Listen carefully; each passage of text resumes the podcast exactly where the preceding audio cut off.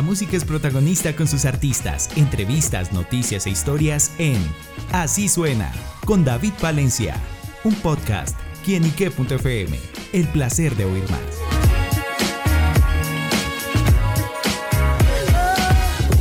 Un saludo muy especial para nuestros amigos, seguidores y oyentes de quienique.com. Bienvenidos una vez más a Así Suena, este espacio donde la música es protagonista en nuestro portal. Y desde Ecuador nos acompaña una invitada muy pero muy especial, quien está presentando su más reciente lanzamiento, Empezar de Cero, una canción con un mensaje muy personal. Y les estoy hablando de Mía Terán. Mía, bienvenida a Quienique. Ay, gracias por tenerme acá. Está en la nueva cabina que está divina.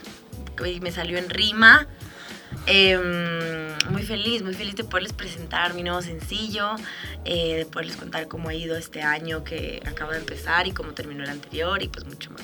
Claro, bueno pues Mía llega con Empezar de cero, ¿con qué se encuentran aquellos que escuchen esta canción? A ver, esta canción es una canción muy personal, realmente es una canción que sale de mi corazón todas mis canciones son muy personales, pero esta es como un va un poquito más allá. Em, la, yo estoy hablando de un primer amor y de esa ruptura de mi primer amor en la canción porque me hicieron acuerdo de lo que fue eso y, quise como hablar, de, hablar del tema. Me di cuenta que uno pueden pasar muchos años y uno hay siempre como o sea, queda un hilo o quedan dos hilos que todavía queda cortar, ¿cierto? Para soltar del todo algo. Entonces yo tenía que hacer esta canción para soltar del todo algo que pasó hace mucho tiempo. Pero más que una canción para esa persona, es una canción para mí misma. Para recordarme lo feliz que estoy, para recordarme que yo puedo estar sola, que no necesito de alguien o de algo externo para ser feliz. Porque somos tan expertos en aferrarnos a todo, a cualquier cosa, persona, que pensamos que dependemos de eso para nuestra felicidad y no es así. Entonces creo que este, ese es como el mensaje principal de empezar de cero, que la vida está después de que uno suelta lo que ya no le suma. Claro, bueno, y cómo es como transmitir esos sentimientos, esas situaciones y generarlos, en este caso, en la canción y transmitirlos. Yo la verdad es que eso es lo que a mí me mueve. Para mí, el, el, yo respeto y admiro mucho y seguramente algún día lo haré, pero cuando me quede sin historias, que la verdad no creo que pase, pero yo escribo de mi vida, de mis experiencias, de mis emociones, de mis sentimientos, de mis, de mis traumas, de mis, de, de todo lo que uno, uno vive, porque para eso uno es artista, creo yo, como para eh, usar el, el, en este caso la música como mecanismo de sanación, como para poder también ayudarle a alguien más a acelerar tal vez un poquito su proceso, porque lo más bonito es cuando alguien te escribe y te dice, me llegó en el momento perfecto esta canción. El otro día una chica me dijo, me salvaste de volver con un ex que, o sea, ahí no es. Nada que decir. Y para mí ya eso es como gané. O sea, para mí ese es el mejor premio, la mejor recompensa, el objetivo para mí de hacer música es conectar con las personas y que conecten ellos con mi música y con las letras. Por eso es que siempre mis canciones tienen un mensaje. Si no, como que no le veo mucho sentido yo por lo menos cuando escucho una canción lo primero que escucho es la letra. Em, entonces sí, total, o sea, sentimientos, sensaciones plasmados en canciones. A mí me pasa al revés, yo me concentro primero en la música y ya y sí, ya después de la música busco, busco la letra. Y es súper chévere cómo es diferente para cada persona, como que hay muchos que hacen como tú, otros que hacen como yo. Yo, por ejemplo, cuando escribo canciones, cuando compongo, casi nunca hago melodía yo. Yo, me, yo escribo poemas, o sea, yo soy muy del contenido y escribo poemas, luego llego a la sesión y les leo el poema, les cuento la historia con pelos y señales y luego alguien me suelta una primera línea melódica y a partir de ahí vamos ya, yo puedo también, así muy pocas veces también se me viene una melodía a la cabeza, que es muy loco porque a muchos cantantes es al revés, agarran la guitarra, que sé yo, tal, les sale una melodía y luego le hacen la letra. Yo creo que para eso no hay ni regla, ni te hace más o menos artista si es que haces lo uno o lo otro, o solo lo uno o solo lo otro pero lo de escuchar una canción, como tú dices, por ejemplo, claro, si yo escuchara, a veces me ha pasado que escucho como que no, no puedo ponerle atención, ya te dije que no puedo hacer dos cosas a la vez. Entonces, si es que estoy, no sé, escribiendo algo. Eso y que usted las mujeres tienen. Yo no puedo hacer dos cosas a la eh, vez. Ese don. Yo no, yo me salgo de ese patrón, de ese molde, de esa, de eso, ajá, eso que dicen. Pero si yo estoy ahí escribiendo, por ejemplo, en mi celular y suena una canción y escucho un buen ritmo, ahí puede que diga como que, ay, qué chévere esta canción, y luego escucho la letra y es una cosa terrible, pues no, probablemente por más bueno que sea la, la, la canción, el ritmo, la melodía y la armonía y tal, no, no la escuche. Claro, bueno y justamente hablando del ritmo, la música, eh, en empezar de cero, ¿cómo Mía logró ese sonido, llegar a esos tonos poperos, pero también tiene ese toque urbano y que sin duda pues le dejan ese encanto a la canción? Ha sido todo un proceso, ha sido todo un proceso. Lo popera lo llevo en la sangre, soy hiper mega popera. Yo en mis inicios, en el 2015, 2016, ya hace ocho años, yo hacía pop rock. Entonces el pop siempre estuvo, simplemente cambió de ser rock a ser urbano. Entonces ahora es pop urbano y, desde Háblame Claro hasta pasando por Fui Yo, Cuarto en Fuego, Mi Location, todas las que salieron en el 2022. Siento que son todas dentro del pop urbano, pero cada una es diferente. A mí lo que, lo que me tiene orgullosa a mí de, mi, de este álbum, porque esto va a ser todo un álbum que saldría ya mismo, em, ninguna canción es igual a la otra. Y eso me parece eh, muy, muy, este, pues, es, una buena cosa. es una buena cosa. Eh, entonces, me estoy contenta porque, por ejemplo, esta de acá es un poco más balada, ¿cierto? Puede ser una balada pop urbano. Eh, mi location, que fue con la que terminamos el año pasado, era más perreo. Que estaba experimentando y yo amo, amo el perreo. Amo el perreo y quería ser mi perreíto. Y por ahí me sale otro perreíto, pero yo soy más tirando hacia esto. Esto es más yo. Más la esencia de mía. Sí, sí, sí. Yo soy, yo soy muy sensible. Yo soy una persona que. O sea, mi canción favorita en el colegio creo que era Te amo desde el primer momento en que te. o sea, como, sí. Yo era de cortarse las venas, ¿me entiendes? Entonces sí estoy más como yéndome hacia la línea un poco de, no, necesariamente hablando de amor, pero sí en esa sensación de, mm, no sé si me explico. Esa, esa mía, esa sí, la mía muy sensible, como muy hablando desde el corazón, como hablando de temas y también temas topando ahorita, por ejemplo, en marzo, ya aquí como adelantándome igual porque, porque así soy, no mentira. Em, viene una canción que es súper, súper delicada en el sentido de que va a incomodar mucho, porque es un tema que, del que no se habla y no, muy, muy poquito en música. ¿no? no les voy a decir cuál es el tema porque se va a spoilear, pero, pero es un tema eh, no es controversial en el sentido de que ahí va a hablar como del ex y le va a mandar, mm, o sea, no, no, es, no voy a ser Shakira, ah, no, es en esa onda. Es que ya, ya, ya, ya, dejémoslo ahí. No es en esa onda de controversia, pero sí es una denuncia, sí es un a levantar la voz y va a incomodar muchísimo. Y eso me tiene la verdad feliz porque yo creo que el arte se hace para eso. O sea, nadie ve un cuadro y, sol, y le gusta a todo el mundo. Mucha gente ve un cuadro y dice, ay, esto podría hacerlo yo. Y en cambio para el otro es una obra de arte imposible de replicar y entonces se crea polémica y si hay polémica hay arte y si hay arte hay discusión y si se abre una discusión estás cumpliendo tu objetivo, porque el punto es que se abran discusiones, que se abran conversaciones con la música y con el arte en general. Claro, bueno, pues sin duda estaremos pendientes justamente a esa producción y siguiendo lo que con lo que es empezar de cero, eh, también me llamó mucho la atención el videoclip. Sí. ¿Cómo fue ese trabajo? Estoy súper contenta con el video, les está gustando mucho el video.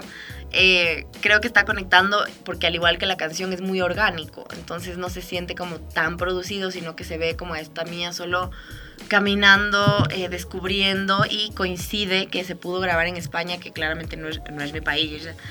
Em, porque nada, yo tenía planificado un viaje en esa fecha a, a España y se juntó como en los planes de, de, que también tenía que grabar en esas fechas. Entonces yo dije, bueno, no voy a cancelar el viaje más bien lo uso a mi beneficio y grabo por allá y eso hicimos, se fue de aquí el director colombiano conmigo y el productor porque se pega, o sea, dijeron, qué increíble, más bien hagámoslo muy, muy sencillo con camarita al hombro y viajamos nosotros también contigo porque ya somos muy amigos, entonces se creó esta, este, este equipo hermoso y es eso, es el director con la cámara al hombro, el productor que obviamente no era su rol, pero fue a hacer eso, tenía solo un flare, o sea, esta cosita que uno usa como para ver el sol. Eh, eso era todo el equipo que teníamos, equipo, ¿no? Entre comillas. Y de ahí un parlantico y yo mis audífonos y entonces el playback y play y ponle ajá y íbamos moviéndonos y nada estaba planeado, o sea, ningún día sabíamos a dónde íbamos a ir un día dijimos como, ay, agarremos un auto y vámonos a Segovia. Ahí se está bonito y ahí. Sí, y entonces, mira, hay un oso ahí. Viste que hay un momento en que estaba bailando con un oso, el oso estaba en la gran vía y yo me paré al lado del oso y grabaron. Eh, lo del tatuaje también fue súper espontáneo y íbamos en el, en el metro y yo dije, ay, si me tatúo este número que he visto full en este tiempo, ta, ta, ta. Y, o sea, todo era como ir documentando momentos. Entonces creo que por eso se siente tan bonito a mí. Yo veo y me acuerdo de un viaje, me acuerdo de un, de un paseo aparte con, con ellos que los amo. Entonces fue súper lindo y me encanta, me encanta como el resultado. No, y ese resultado refleja claramente esa naturaleza, la esencia, esa misma también intimidad que Mía expresa a través de sus canciones. Y más allá de eso también el título, Empezar de cero, que es este más reciente sencillo de Mía. ¿Cómo hace Mía para empezar de cero en diversas situaciones? Qué bueno que dijiste lo de en diversas situaciones, porque justamente la canción no, habla, no es solamente para el amor, Ujú. aplica para todo, porque uno puede empezar, uno empieza de cero muchas veces en todos los sentidos de la vida. Entonces, ¿cómo lo hago yo? Es totalmente diferente a cómo lo haces tú y a cómo lo hace Jason y a cómo lo hace todo el mundo. Cada uno tiene su proceso, sus tiempos, su duelo. Y el duelo puede ser con cual, ¿me entiendes? Si tú estás dejando un trabajo que estuviste mucho tiempo y ya no era ahí, o estás cansado de vivir en, en, en Bogotá y te quieres mudar a Medellín y te cuesta soltar. Sí, te cuesta soltar y tomar la decisión porque sabes que tienes que dejar un montón de cosas, hacer cambios y el cambio y el, cambio da miedo. Sí, O sea, el cambio da miedo, pero una vez que uno hace ese cambio siguiendo su intuición, o sea, si te lo dice tu decimos intuición, acá echarse al agua también a veces. hay que, exacto, y hay que hacerlo, y ahí es cuando empieza realmente uno a vivir por uno y no por alguien más o por algo más, porque muchas veces no es por uno que uno se queda en lugares o con personas, sino como, pobrecito, es que ¿qué le voy a hacer sufrir, o, pero es que ¿cómo voy a dejar si es que aquí están mis familia y o ¿por qué no renuncio a este trabajo? Porque es que mi jefe me, me ha ayudado tanto, ¿me entiendes? Como, hay un punto en el que uno tiene que pensar en uno. Sí, es cierto. Y ahí es cuando empieza uno de cero, con todo lo aprendido, con todo lo que uno viene eh, recolectando en la vida, pero solo lo que te suma, lo que ya no te suma, déjalo a un ladito. Gracias por, la, por, por- por acompañarme hasta aquí, pero te dejo. Y nunca es tarde para empezar de cero. Nunca, y lo puede uno, o sea, yo hice coincidir esta canción que estaba lista desde hace rato, pero sabía que no era el momento todavía, no era el momento, no era el momento, y por ahí en noviembre dijimos como, o sea, tú la Jason la había escuchado hace rato, y no sabíamos cuándo iba a salir, no sabíamos cuándo, hasta que, bueno, llegó fin de año y dije como es perfecta para iniciar el año, Ujú. hagámosla, lancémosla ahorita. Empieza uno el año, empieza Sí. uno el Entonces está como motivada también por el nuevo año, pero uno no tiene que empezar a un nuevo nada para empezar de cero. O sea, no tienes que esperar al lunes para empezar a cuidarte, no tienes que empezar a esperar al, al nuevo año para cambiar tu vida o para darle un vuelco a tu vida, no tienes que empezar que sea lunes, ni primero de enero, ni primero de febrero, ni primero de nada. Puede uno empezar de cero tres veces al mes si es necesario. Las veces que sea necesario. Claro, bueno, pues ese es el mensaje que a través de, de Mía también nos deja en esa canción, en ese aspecto de la vida. Y Mía, ¿cómo ha conectado con el público colombiano? Ay, súper bien. La verdad es que Colombia mm, siempre me recibe tan lindo, son tan cariñosos. eh, tienen una manera tan linda de apoyar al artista, no solo nacional o internacional, sino también al artista emergente, que para nosotros es tan importante y, uno siente mucha gratitud con eso porque, eh, o sea, es, es duro al Ujú. principio, ¿no? Uno tiene que ir remando, así que cuando reman contigo es, obviamente, se acelera un poquito la, la- el camino y se pone más bonito porque acompañado todo es más bonito. Entonces, súper agradecida con el público colombiano, son muy lindos. Bueno, y Mía, más adelante, ¿qué más proyectos hay? Ya, bueno, ya nos contó ese adelanto de, de la próxima canción que se viene. Ujú. Pero ¿qué más podemos conocer para, para este año Mía? Bueno, el álbum que se cierra eh, en este semestre, en este primer semestre. Realmente no hay nada que yo te pueda decir eh, como esto porque están todas las... eh, tú sabes, uno no puede decir nada hasta Sin que no spoilers. sea ajá, 100% confirmado y todo y uno tiene que guardar la energía. Yo soy al menos fiel creyente de la energía. Entonces, me lo guardo. Lo que les puedo decir es que viene mucho, mucho, mucho de todo este año. O sea, de actuación, de música. Yo voy a retomar los castings. Entonces nunca sabemos ahí cuándo podemos estar. Por aquí en una novela colombiana. Sí, claro. Bueno, yo, yo estuve en Bolívar de Netflix. Ujú. Em, ahí, es, ahí me pueden ver de monjita. Otra faceta de Mía Terán. Y si parece monjita, ¿qué tiene monjita Mía? Yo nada. Ahí se puede ver, ahí se puede ver que, que es actuación, pues, o sea, que uno tiene el don de la actuación también. Mm. Em, porque, claro, era un personaje opuesto a mi personalidad. Calladita, todo. Yo como, wow. Entonces, sí, feliz, feliz porque voy a poder retomar los castings y, y cuando la vida decida que tiene un personaje para mí, me lo dará. Claro que sí, sin duda las cosas buenas vendrán y bueno, todo, todo lo mejor para, para mí desde aquí, desde quienique.com, deseándole éxitos en todos esos proyectos y pues mía, gracias por estar con nosotros acá presentándonos su nuevo sencillo, contándonos esas historias y sobre todo el mensaje y la importancia de empezar de cero. No, gracias a ti por, por el espacio, por el tiempo, por la buena onda, la buena energía y ya sabes, si es que estás ahí tú también como queriendo soltar algo, suéltelo y empiece de cero. Ya lo saben amigos, a soltar con Empezar de Cero de Mía Terán. La invitación para que vayan a su plataforma digital favorita, vayan al canal de YouTube y vean este gran video y sobre todo la música y el talento de Mía Terán, que estuvo con nosotros acá en quienique.com. El placer de saber, ver y oír más. Nos oímos a la próxima. Chao, chao. Besos.